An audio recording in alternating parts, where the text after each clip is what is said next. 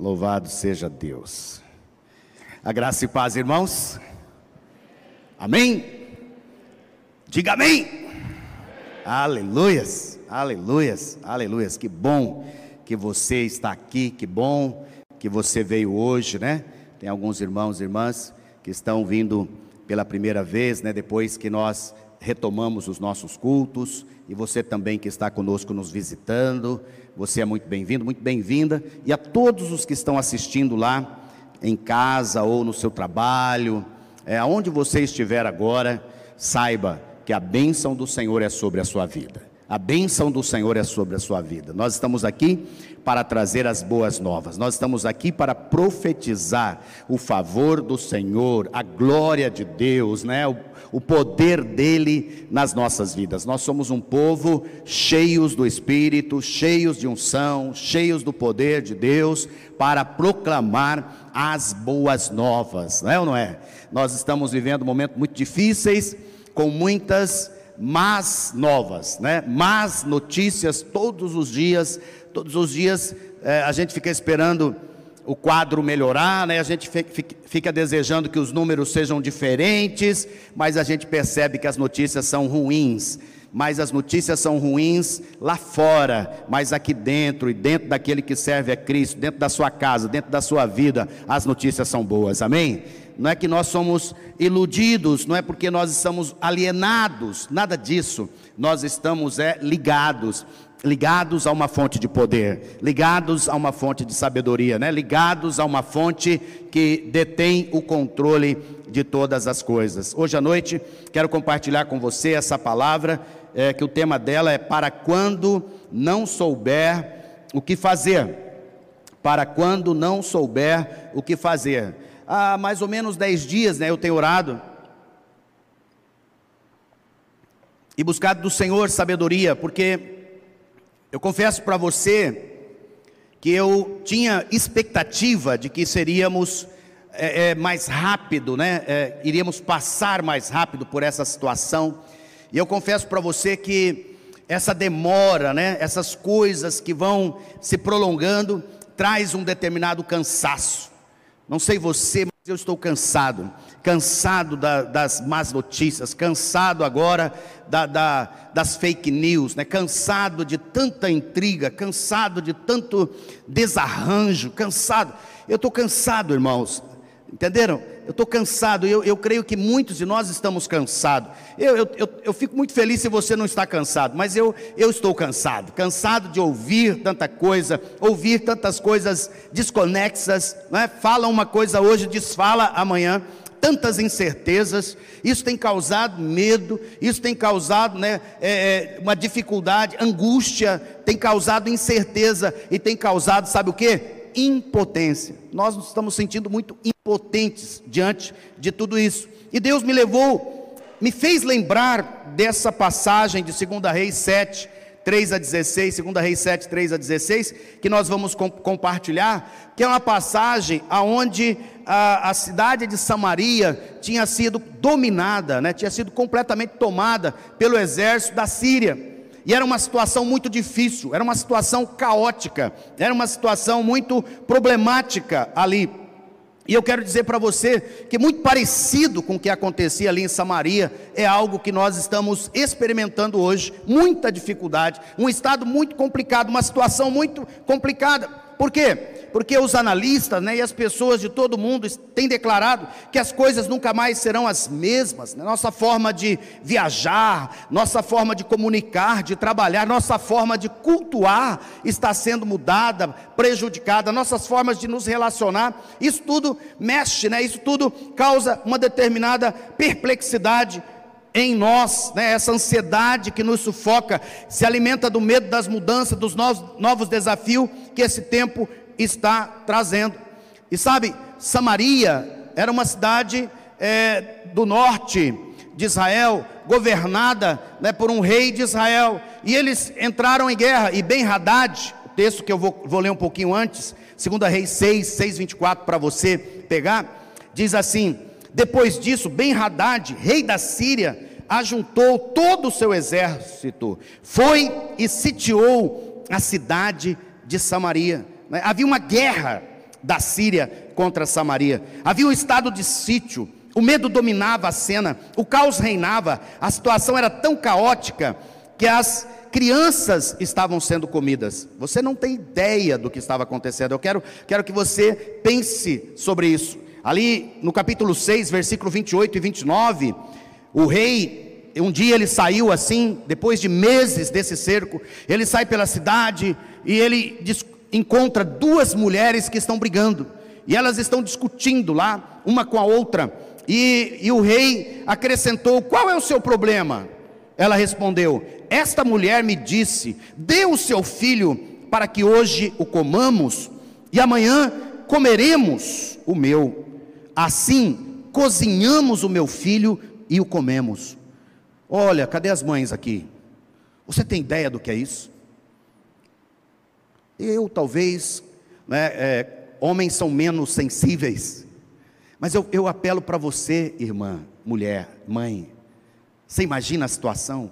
Você pegar sua criança e negociar com a outra e falar: olha, a gente vai morrer, a criança está morrendo mesmo, então hoje a gente vai matar e cozinhar o seu filho para a gente não morrer, e amanhã é o meu.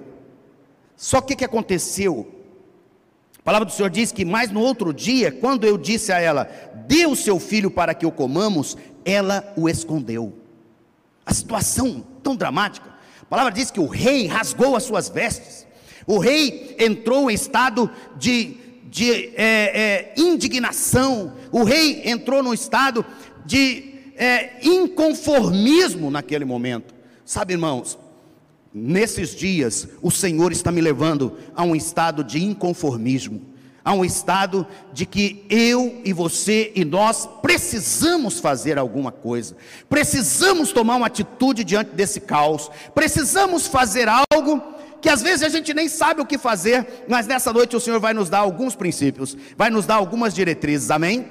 E a primeira que eu quero falar para você é que diante de toda essa pandemia, de todo esse caos, o Senhor continua sentado no seu trono. O Senhor continua reinando. O Senhor continua governando todas as coisas. Nada está fora do controle do nosso Deus. Nada, nada, nada. Nosso Deus, ele é onisciente. Ele tem a ciência de todas as coisas. Nosso Deus, ele é onipresente, Ele está presente em todos os lugares, e Ele é onipotente, Ele tem todo o poder nas Suas mãos.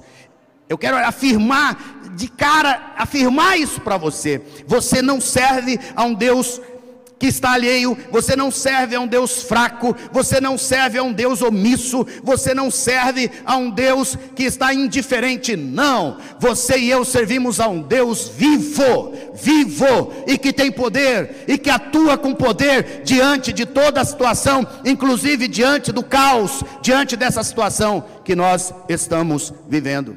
A situação era tão difícil que no versículo de número 25 do capítulo 6, o preço das coisas subiram e tudo começou a faltar. Houve grande fome em Samaria.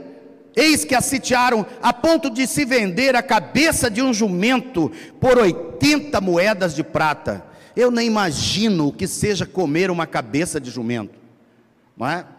Mas estava sendo vendida no açougue da cidade. Não tinha mais, não tinha mais cordeiros, carneiros, cabritos, não tinha mais nada, não tinha mais é, novilhos, não tinha mais reis, não tinha mais nada. O que tinha eram os animais, os cavalos, as mulas e o jumento. E agora eles estavam comendo essas coisas, e a inflação era tão grande, só para você ter ideia, era comum naquela época um quilo de farinha de trigo, que era o mais comum e o mais importante alimento daquela época, é o nosso arroz feijão.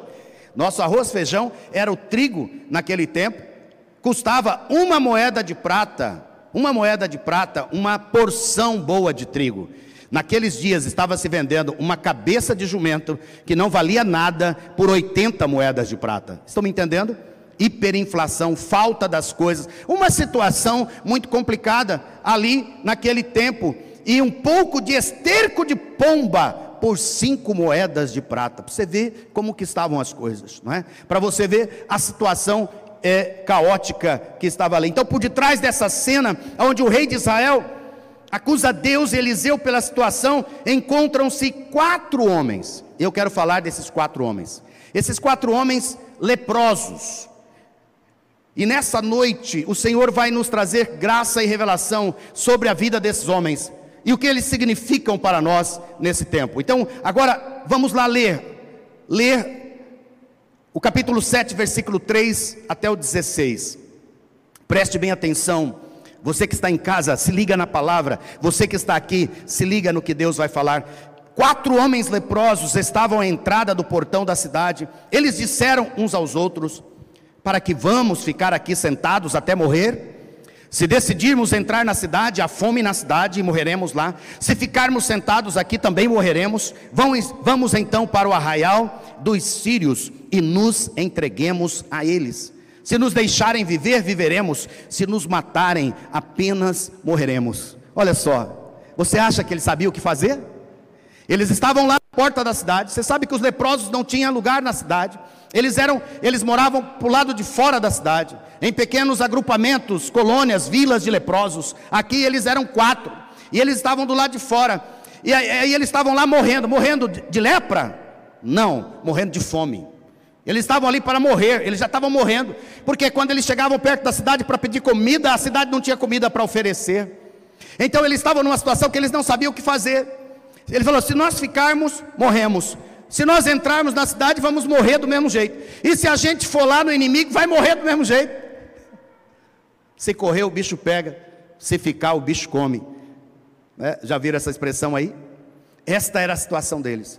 Às vezes nós encontramos em situação assim. Eu louvo muito a Deus por aqueles irmãos e irmãs que têm sido poupados. Você pode dar um glória a Deus? Dá um glória a Deus. Sabe por quê? Porque eu estou acompanhando pessoas que estão sofrendo muito. Estou acompanhando pessoas que estão padecendo, não só por causa da doença, da enfermidade, mas por causa da economia, porque as coisas todas pararam, não sabem mais o que fazer, não sabem para onde recorrer, estão fechando, fechando as suas empresas, fechando seus negócios, perdendo a esperança, não é?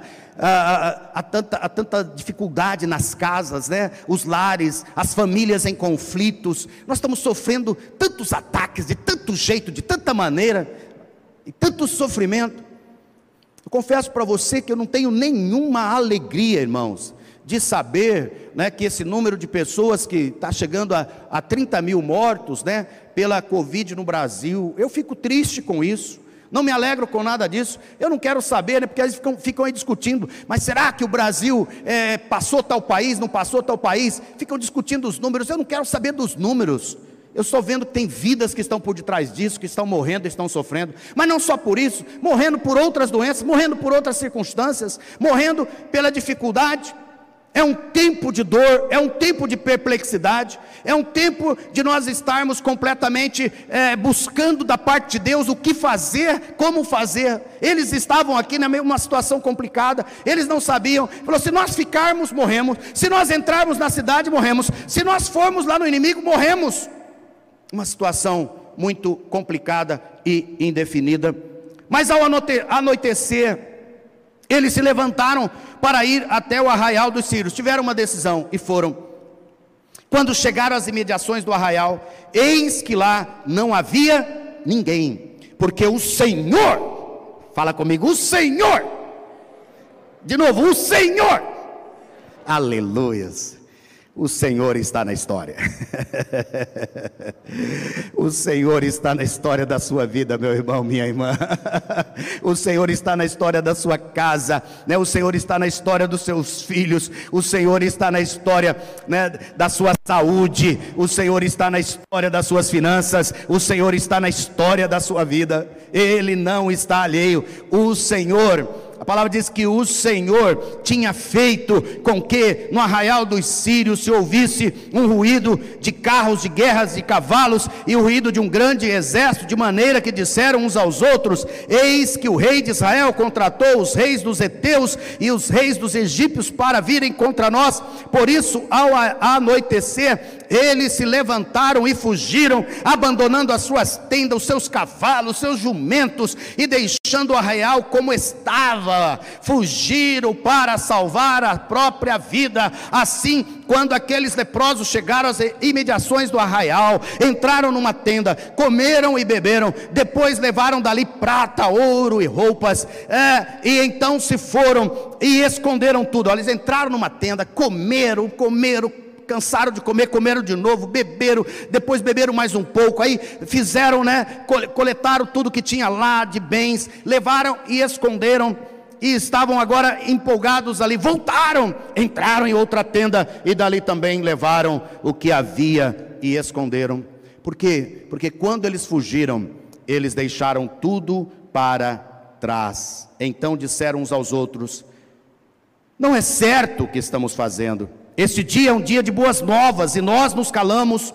Se esperarmos até a luz da manhã, seremos tidos por culpados. Vamos agora mesmo anunciar isso no palácio real. Assim eles foram e gritaram para os porteiros da cidade, anunciando o seguinte: Fomos ao arraial dos sírios e lá não vimos nem ouvimos ninguém. Encontramos apenas os cavalos e os jumentos amarrados e as tendas como estavam.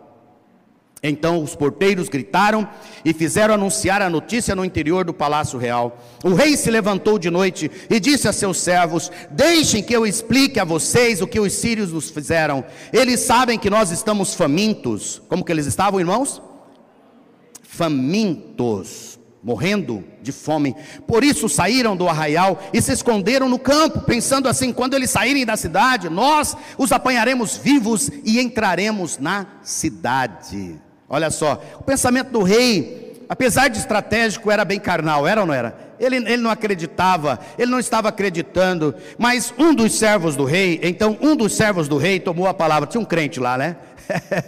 tinha um crente lá, ele falou: Olha, rei, né, não é bem assim, vamos ver, vamos, vamos dar crédito ao que esses homens estão falando. Vamos enviar alguns homens com cinco dos cavalos que ainda restam na cidade e ver o que acontece. Você imagina uma cidade grande, sitiada, só restavam agora cinco cavalos. Onde estavam os demais? Tinham sido é, comidos por eles.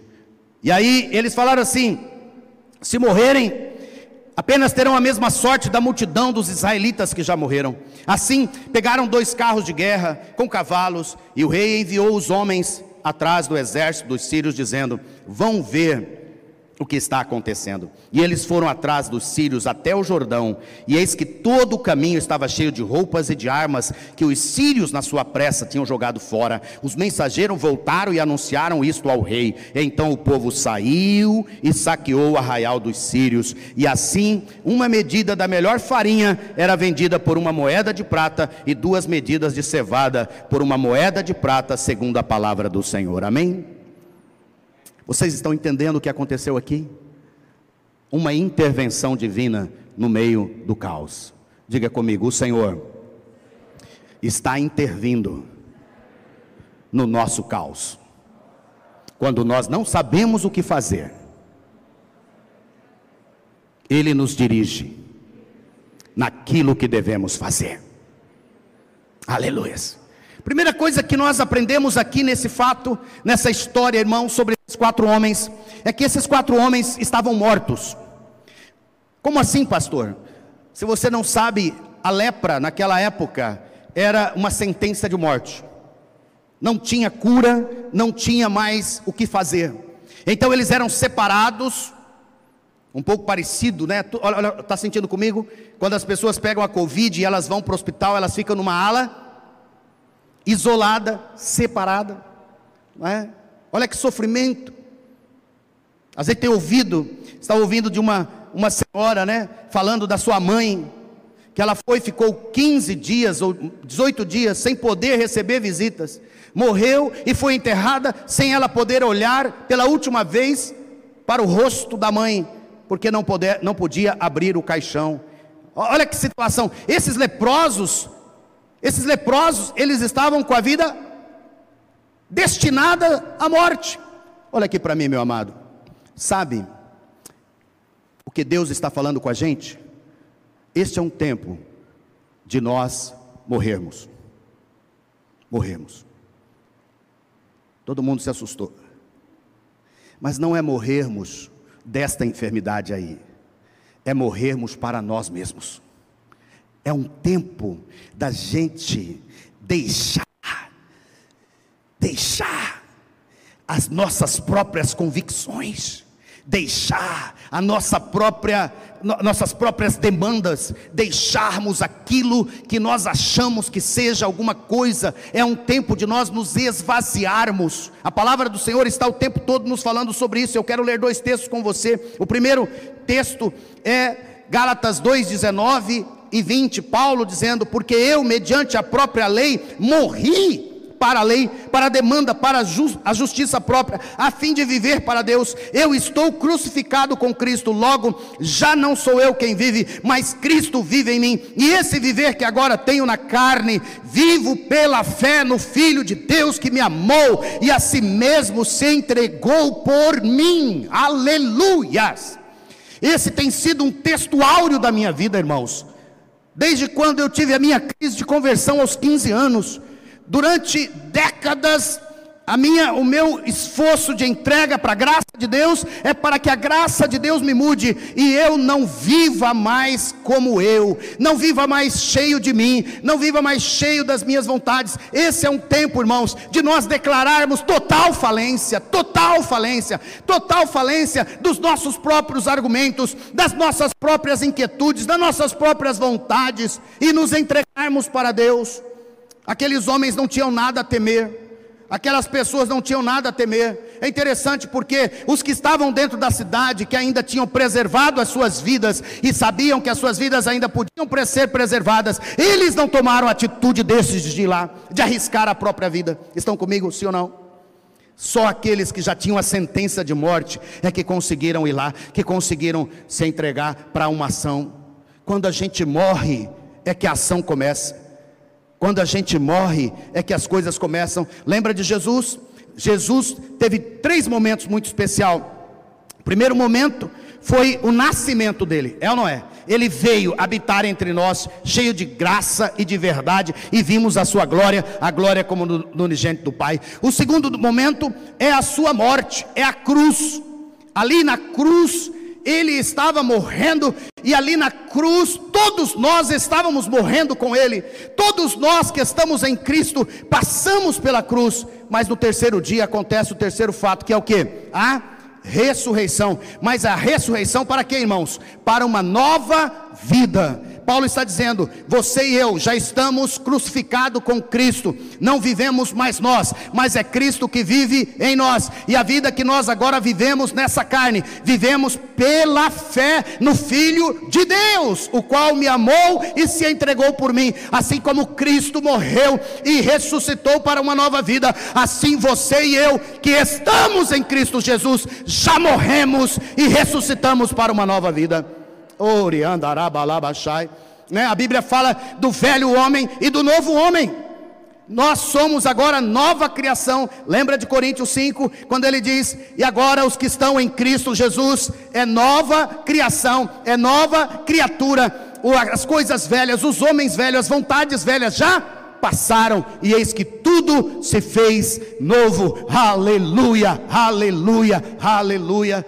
Eu quero dizer para você quando você não sabe o que fazer, você vai, vai, vai saber que é morrendo que se vive, é morrendo que se vive, é se entregando que se vive, é, é na morte que eu alcanço a vida, é quando eu deixo de lutar, eu deixo de batalhar, quando eu, eu, realmente coloco diante do Senhor toda a minha vida, todas as minhas emoções, minhas reações, porque porque quando a gente está debatendo demais, é porque a gente está muito vivo ainda. Eu tenho um amigo pastor, eu gosto, ele tem uma frase assim muito instigadora. Ele fala assim que Romanos 12, o problema lá do sacrifício vivo, ele fala assim, né, que nós devemos entregar nossos corpos como sacrifício vivo. Ele fala que o sacrifício vivo é que o sacrifício vivo de vez em quando ele quer pular do altar. Porque ele está vivo. E eu estou com você no mesmo barco. Você deve estar pensando, pastor, o senhor não sente nada? O senhor não sente nenhuma angústia? O senhor não sente nenhuma pressão? Eu sinto. Sinto cansaço, já falei aqui para vocês. Sinto desgaste. Não é? É difícil me acostumar com essa coisa de sair de casa e ter que pôr máscara toda hora que você sai. É difícil você desejar apertar a mão, dar um abraço em alguém e você não, não pode. É difícil ter que administrar, administrar a obra do Senhor diante de tudo isso, ter a, que administrar a obra de Deus com todas as, as é, necessidades que ela pressupõe nesse tempo. Tudo isso traz uma perplexidade, traz um cansaço. Eu não estou diferente de você. A única coisa que talvez seja diferente é que eu estou todos os dias falando, Senhor, estou indo para a morte. Todos os dias eu estou declarando, Senhor, não sou eu quem vive, é o Senhor quem vive em mim. Diga comigo, não sou eu quem vive, é o Senhor quem vive em mim. Vamos repetir, não sou eu quem vive, é o Senhor quem vive em mim. Não sou eu quem vive, é o Senhor quem vive em mim. Não sou eu quem vive, é o Senhor quem vive em mim. Vamos falando, não sou eu quem vive, é o Senhor que vive em mim. Não sou eu quem vive, é o Senhor que vive em mim todos os dias, declarar essa verdade, declarar que você está vivo para Deus, você está vivo em Cristo, você não está vivo para você, para nós nós estamos mortos. Veja que Paulo fala em 2 Coríntios 4, 7 a 11: temos, porém, este tesouro em vasos de barro, para que se veja que a excelência do poder provém de Deus, não de nós. De onde vem o poder, irmãos?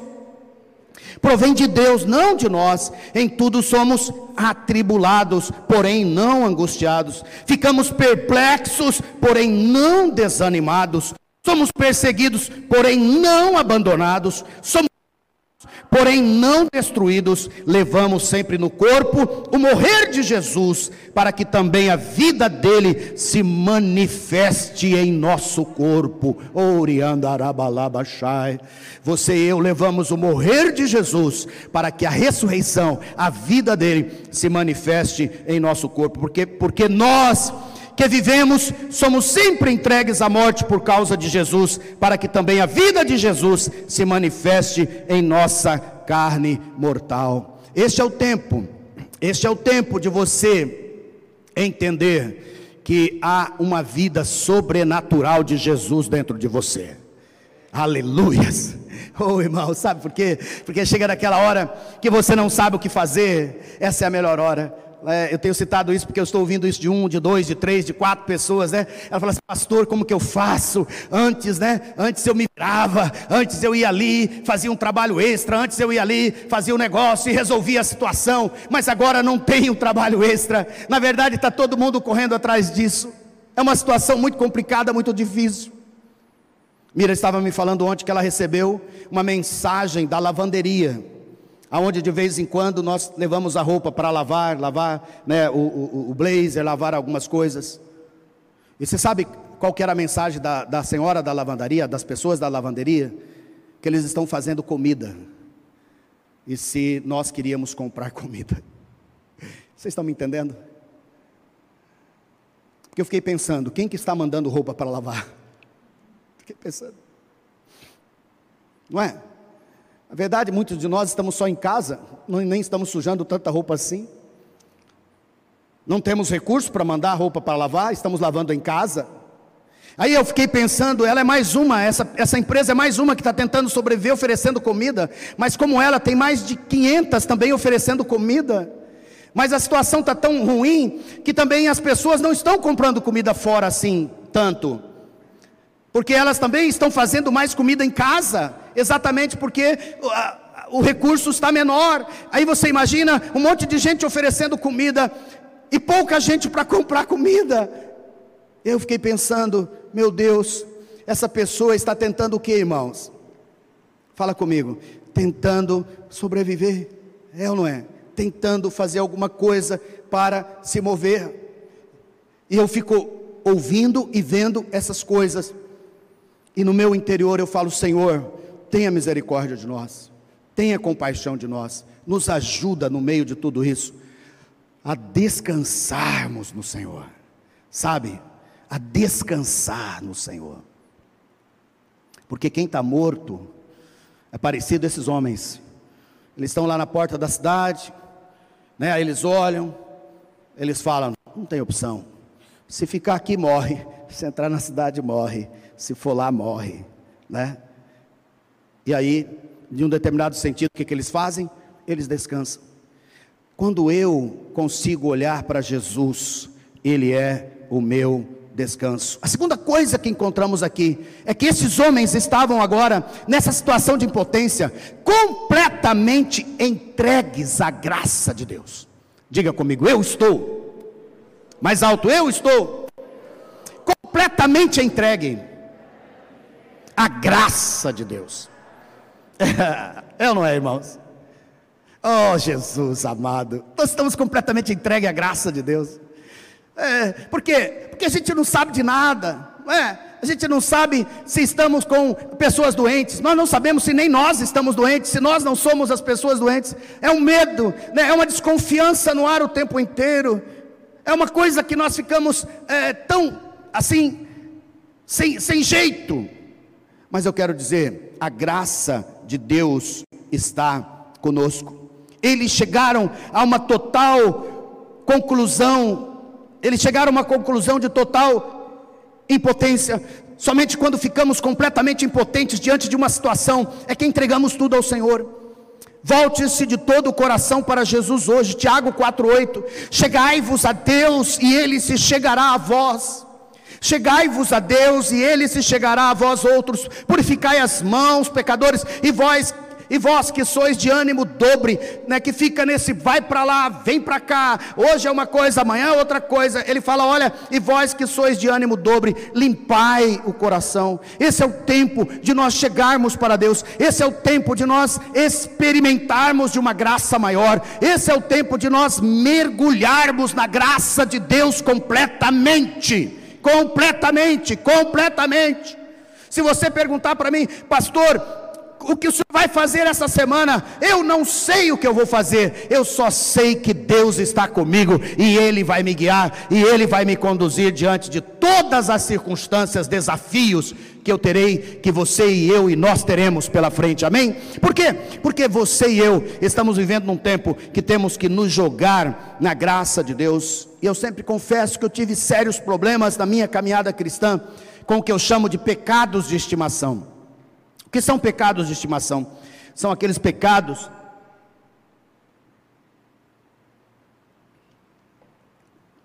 que permanecem nas nossas vidas, às vezes por anos, depois que conhecemos a Cristo. Eu lembro, irmãos, que eu orava, eu fazia propósito, eu jejuava, eu pedia para o Senhor, ó oh, Senhor, tira de mim essa prática, tira de mim esse pensamento, tira de mim essa ação.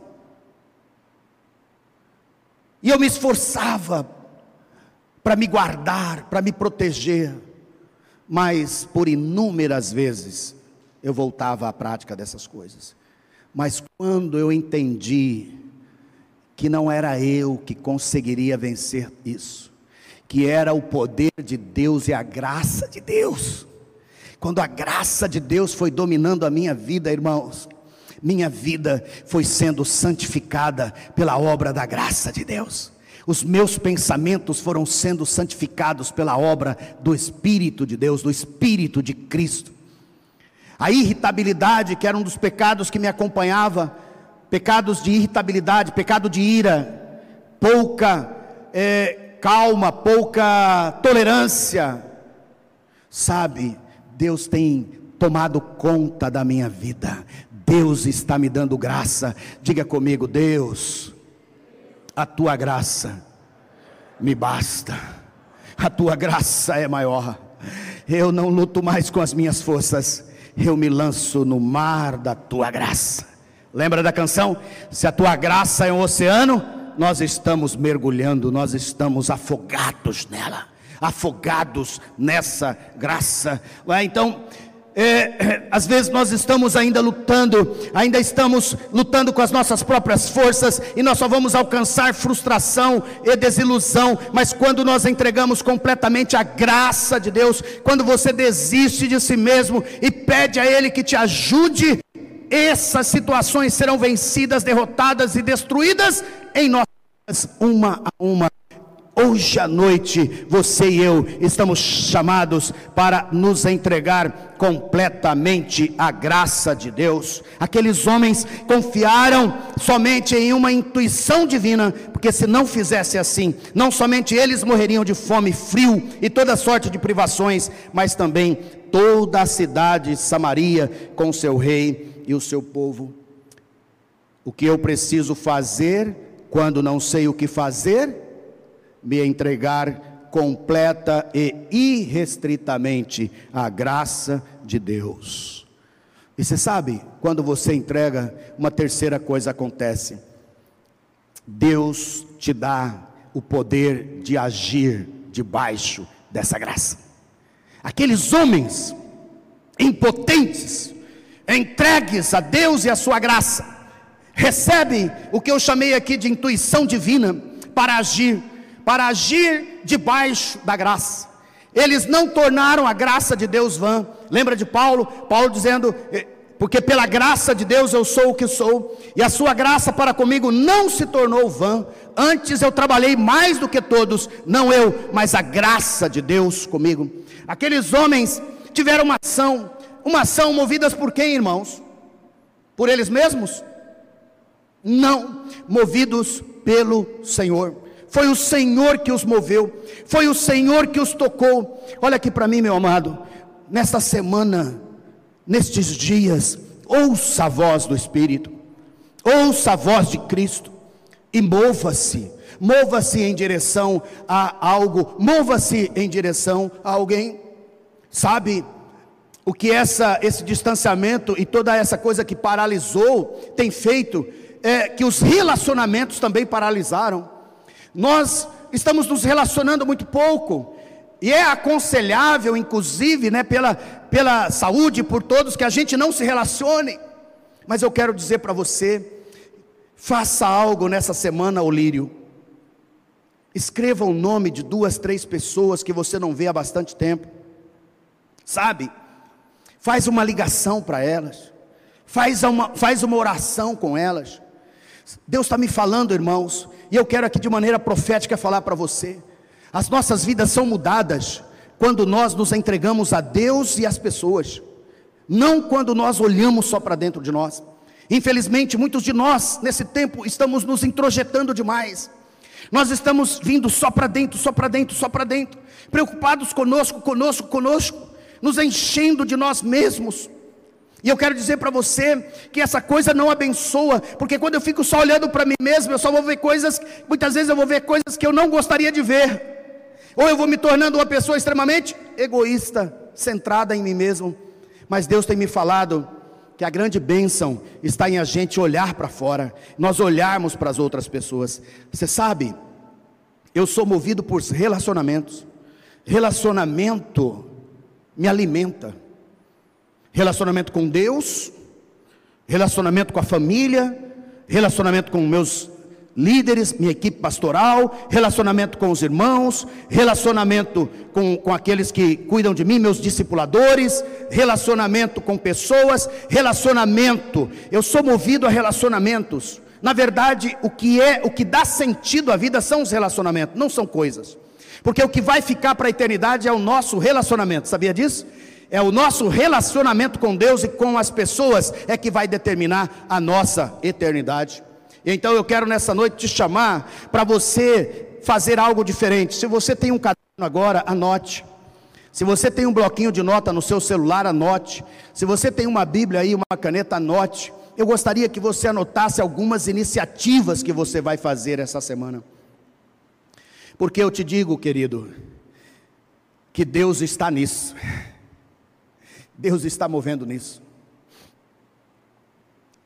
Todos os dias eu tenho contato com duas, três, cinco, quinze, vinte pessoas.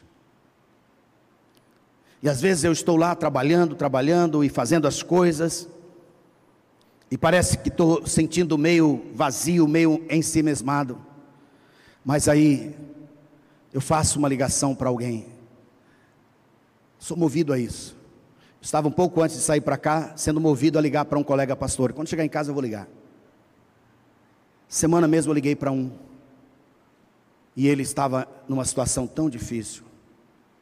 E ele agradeceu tanto de eu aparecer na vida dele nessa hora. Aí eu pergunto para você: quem foi mais abençoado?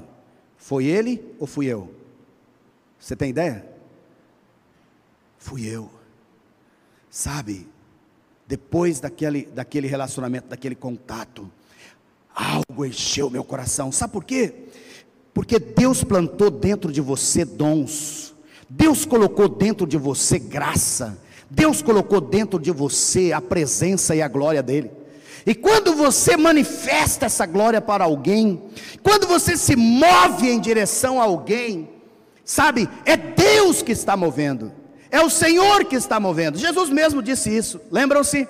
Quando vocês fizeram alguns desses meus pequeninos, a quem fizeste? A mim o fizeste. E a Bíblia diz que é melhor, é melhor, é mais bem-aventurado dar do que receber. A felicidade estar em dar do que receber. É gostoso receber presente, sim ou não? É uma delícia receber presente. Todos amamos receber presentes. Mas você sabia que a Bíblia diz que maior felicidade está em dar do que receber. Então eu quero desafiar você nessa manhã, nessa tarde, eu preguei de manhã, agora pregando à noite, fica esse, esse negócio. A cabeça não vira muito a chave. Mas eu quero desafiar você nessa noite a nesta semana tomar algumas atitudes. Vai para uma célula. Nossas células, a maior parte delas já voltaram a funcionar. Não fica em casa na quarta-feira, tem uma reunião para você ir. Não fica em casa na quinta, tem reunião na quinta. Ah, mas eu só posso no sábado, tem reunião no sábado. Nós temos células espalhadas em todos os dias e horários. Você deve mover-se, você não pode paralisar, por quê? Porque a graça de Deus está na sua vida. E quando a graça de Deus vem, você move. Aqueles, aqueles leprosos, eles estavam completamente entregues à graça de Deus, e eles moveram, e eles foram, e eles foram para onde? Olha só, eles foram para o lugar que poderia ter esperança, é ou não é? Porque se eles ficassem, morreria. Se eles entrassem na cidade, a fome estava estabelecida, só tinha um lugar para eles irem. E era o lugar aonde havia comida. E a quarta coisa, Deus é um Deus que intervém no meio do caos. E sabe, meu amado, e Deus intervém, não é agora, não é, não é na hora que você está precisando. Na verdade, Deus, Ele já interviu ao seu favor. Ele já fez. Os leprosos resolveram ir. E diz a palavra que ao anoitecer eles foram. Agora deixa eu perguntar para você: quando eles chegaram lá, eles encontraram os inimigos? Não. Quando eles chegaram lá, eles ainda viram os inimigos fugindo? Não. Por quê? Porque Deus antes Deus antes já tinha agido em favor deles. Essa, essa sua preocupação, essa, esse medo que você está, essa angústia por causa de um dinheiro que você precisa, por causa de uma saída que você precisa, de uma porta, de uma cura, de um milagre, isso que está preocupando você, Deus já preparou para você, Deus já interviu, é você que não sabe, mas Ele está agindo na sua vida muito antes de você. A Bíblia diz que Ele já me amou e Ele já me escolheu antes da fundação do mundo. Ele já agiu na minha vida muito antes do que eu pudesse pensar. Você, você crê nisso? Eu creio nisso, irmãos.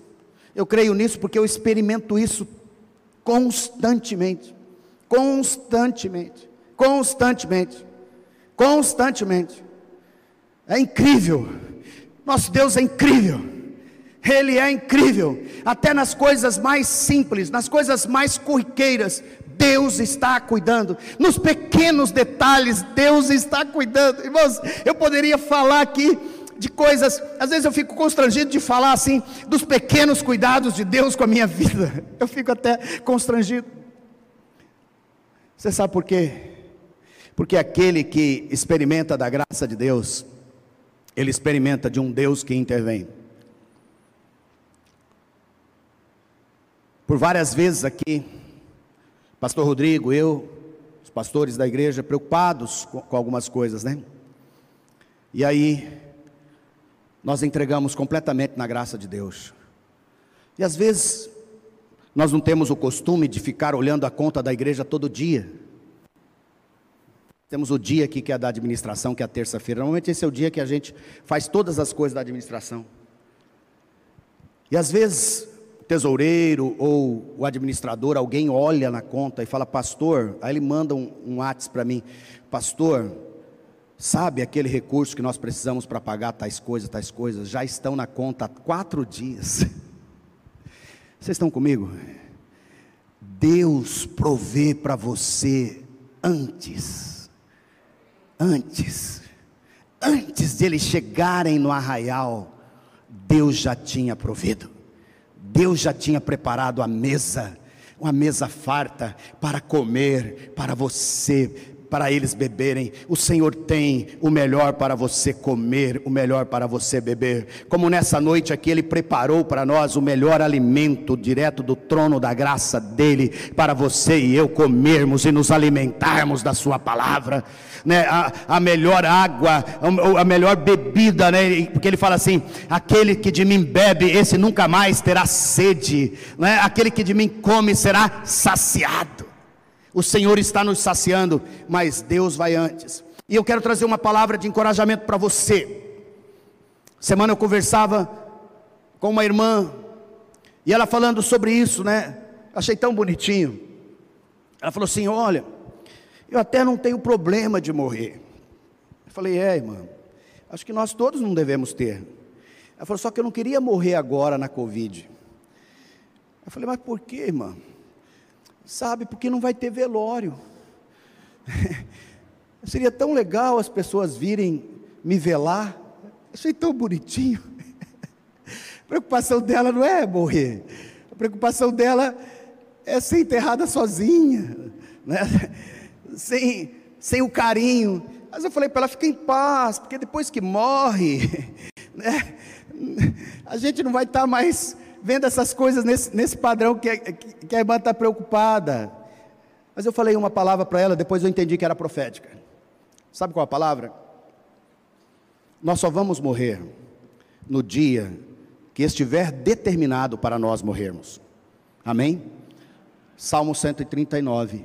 A palavra do Senhor diz assim: que todos os dias da minha vida foram escritos no seu livro, nenhum deles, nem a mais nem a menos, Todos os dias da sua vida estão contados. Estão comigo, sim ou não? Não tenha medo da Covid. Alguns vão morrer pela Covid, outros não vão morrer pela Covid. Estão me entendendo? O dia que o Senhor tiver para nós, se for através da, desse vírus, nós vamos morrer, porque esse foi o nosso dia. Mas se não é, você não vai morrer. Saiba disso. Ore ao Senhor. Eu vou te ensinar uma oração de segredo. Qual que é a oração minha? Fala, Senhor, coloca propósito na minha vida, Senhor. Porque enquanto o Senhor olhar para mim e entender que tem propósitos através da minha vida, eu não vou ser tirado. Estão comigo, sim ou não? Deus tem propósito através de cada um de nós. E enquanto esse propósito não for cumprido, a sua vida não vai ser tirada.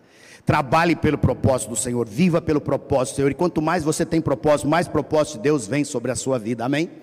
Isso é tão, tão, tão, tão verdade, irmãos, que esses dias eu estava ouvindo uma pessoa, era uma mãe, e ela estava muito chateada, porque o seu filho tinha sido curado de câncer, um câncer muito grave, muito é, destrutivo, e ele tinha sido curado e estava agora curado, completamente curado do câncer.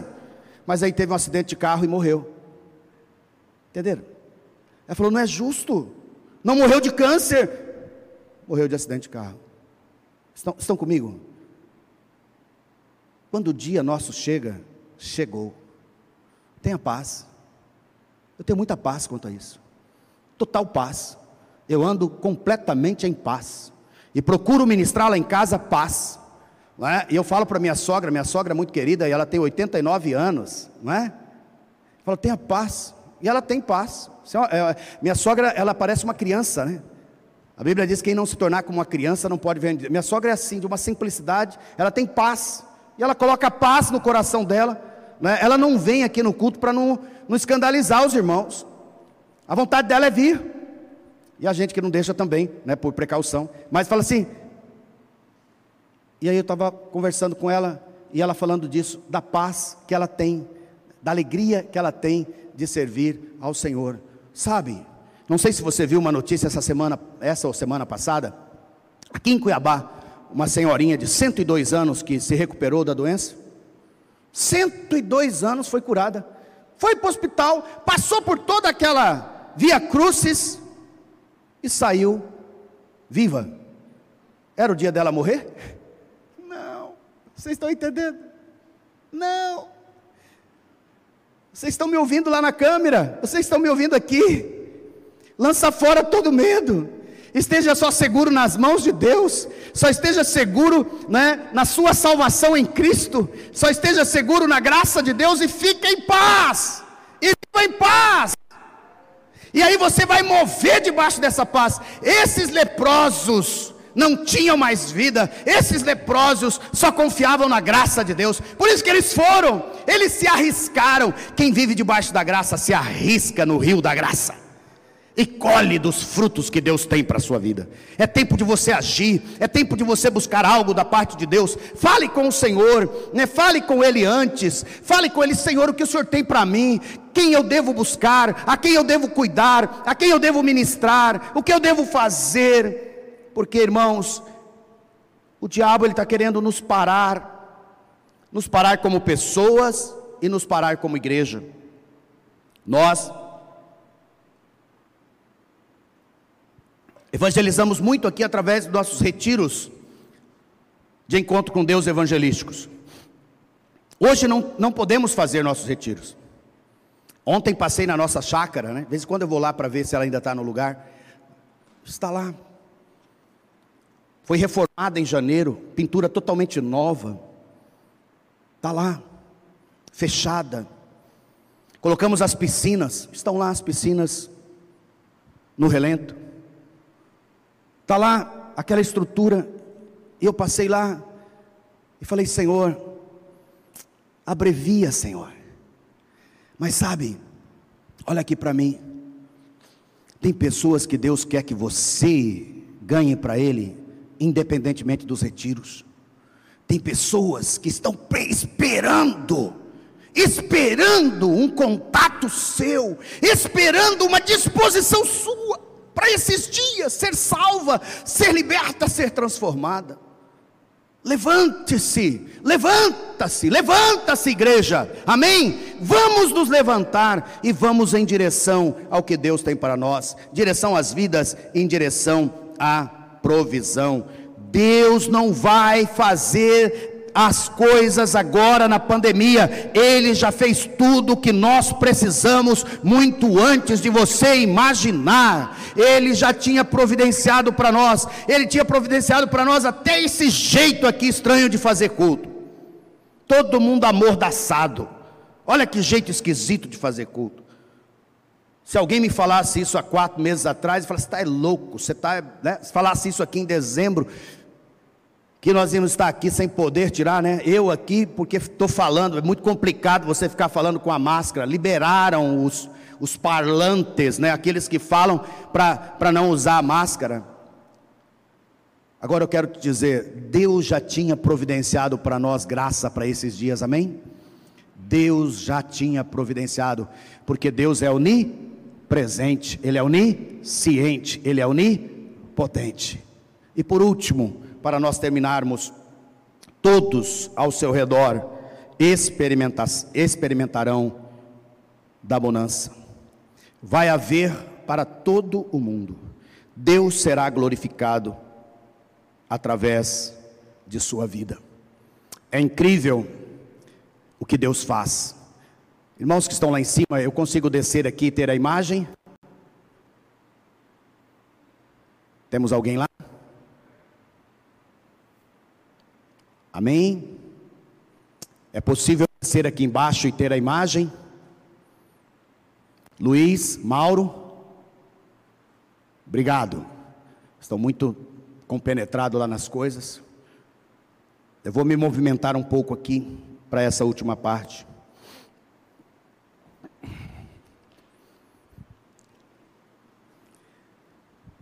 Quero dizer para você que quando Deus move em você, muitas pessoas ao seu redor são recebem daquilo que Deus está movendo na sua vida.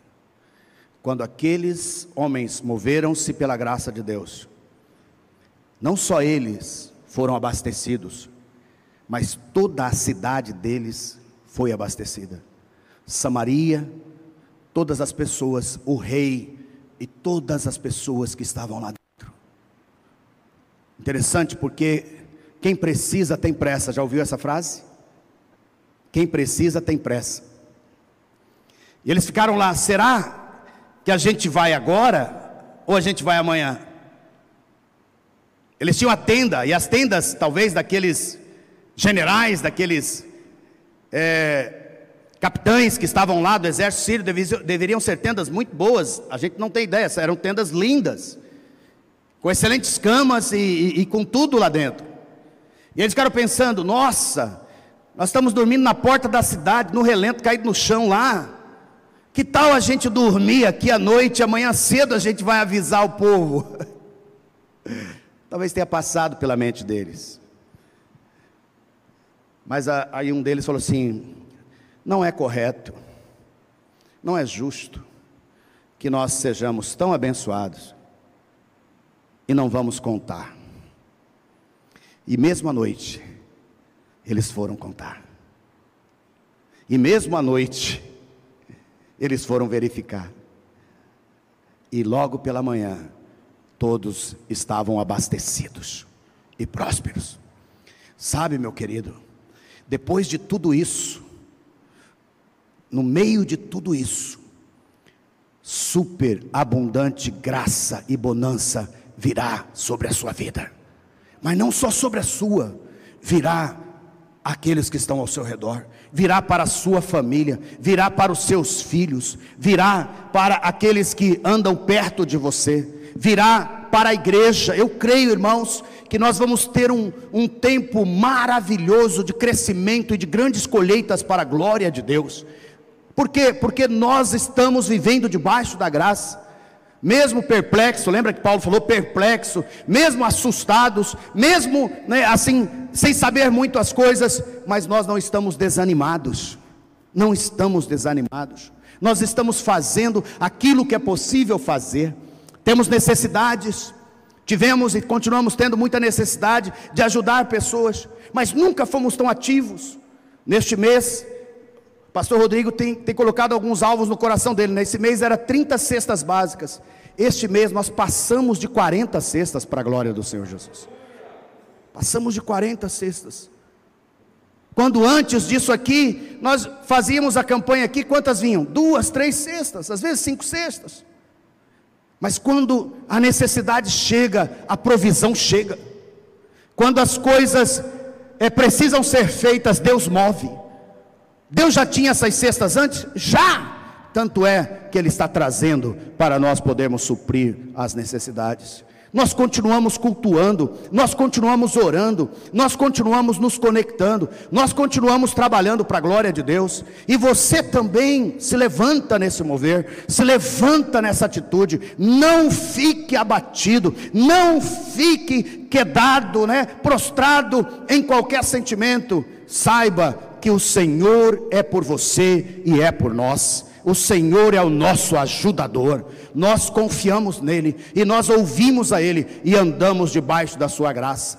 Não tema o caos, não tema o caos. Se você está dentro do caos, o Senhor está cuidando de todas as coisas. O Senhor não te deixou, o Senhor não te abandonou. O Senhor é conosco. Ele te ama de condicional. Eu quero chamar você a ficar de pé neste momento para nós orarmos, nós celebrarmos ao Senhor com oração.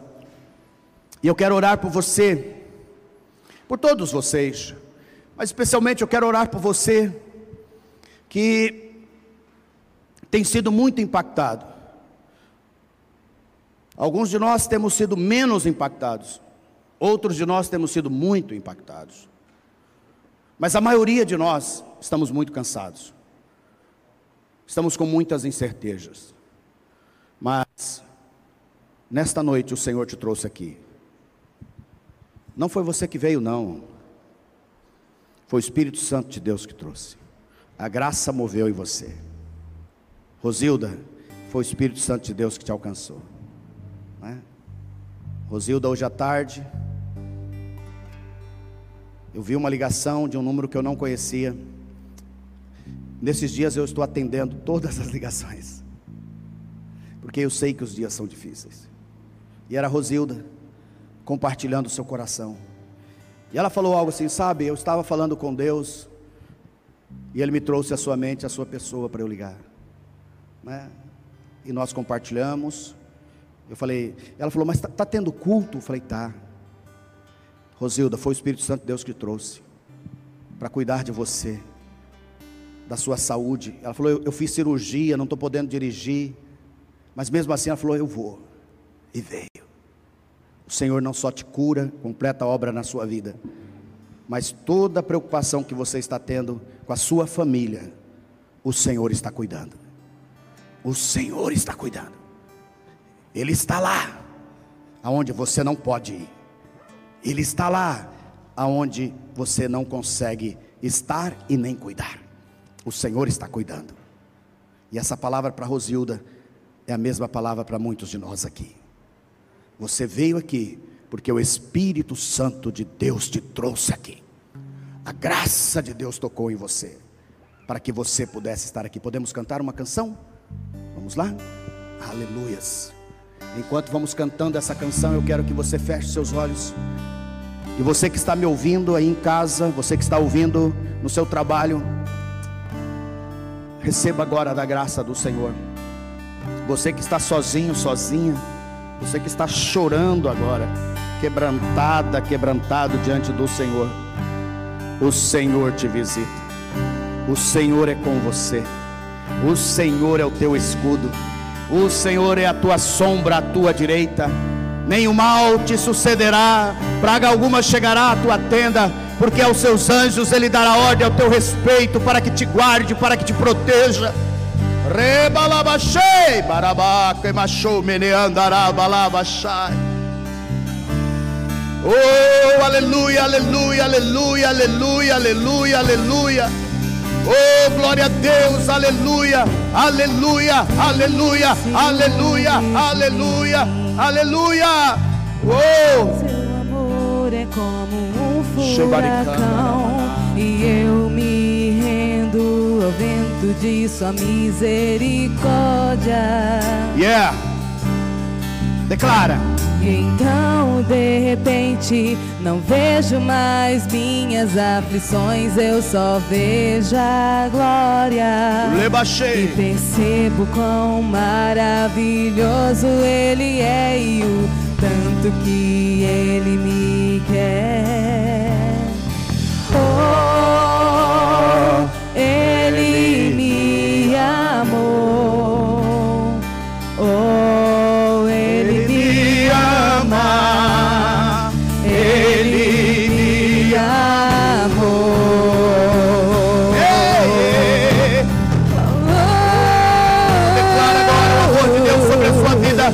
Pai, nós te agradecemos, nós te louvamos por tão grande amor. Ó Deus, ó Deus, ah, há um caos, há tantas incertezas, tantas dúvidas, ó Pai.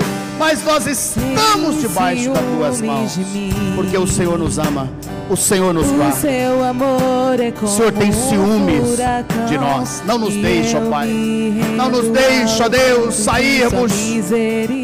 Sairmos, ó Pai, debaixo das tuas mãos e da tua graça. Então, de repente, não vejo mais minhas aflições, eu só vejo a glória. Só a glória e a graça. Percebo quão maravilhoso Ele é e o tanto que Ele me quer.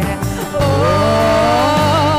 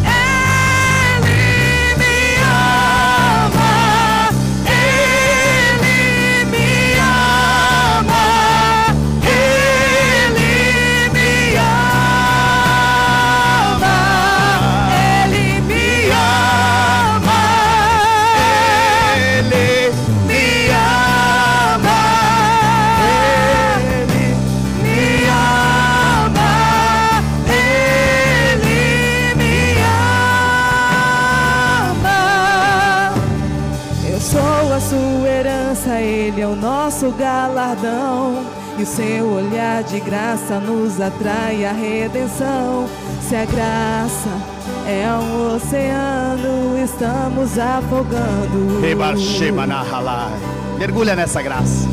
E o céu se une à terra como um beijo apaixonado. Meu coração dispara em meu peito acelerado. Não tenho tempo pra perder com ressentimentos quando eu penso que ele me, ama,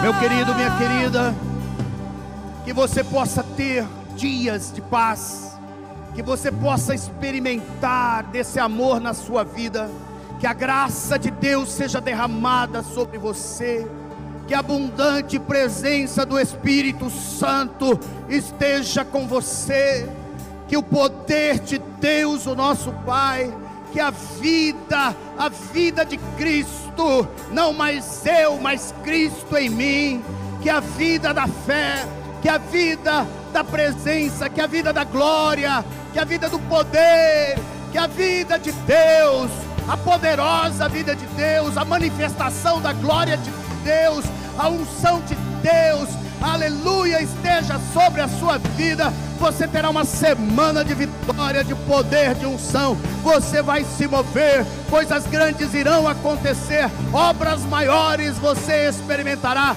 chuvas abundantes de Deus nesse tempo de escassez. Você experimentará curas, abundância, milagres, provisão, cuidado, bênçãos de Deus sobre a sua vida, sobre a sua casa, sobre a sua família, sobre todos aqueles que estão aqui, aqueles que estão nos ouvindo e sobre todo o povo de Deus na face da terra. Seja profundamente abençoado pelo Senhor e pela sua glória. Aleluia! Aleluia! Aplauda o Senhor nessa noite. Aplauda o Senhor nessa noite com mais força. A Ele toda honra, a Ele toda glória. Aleluia!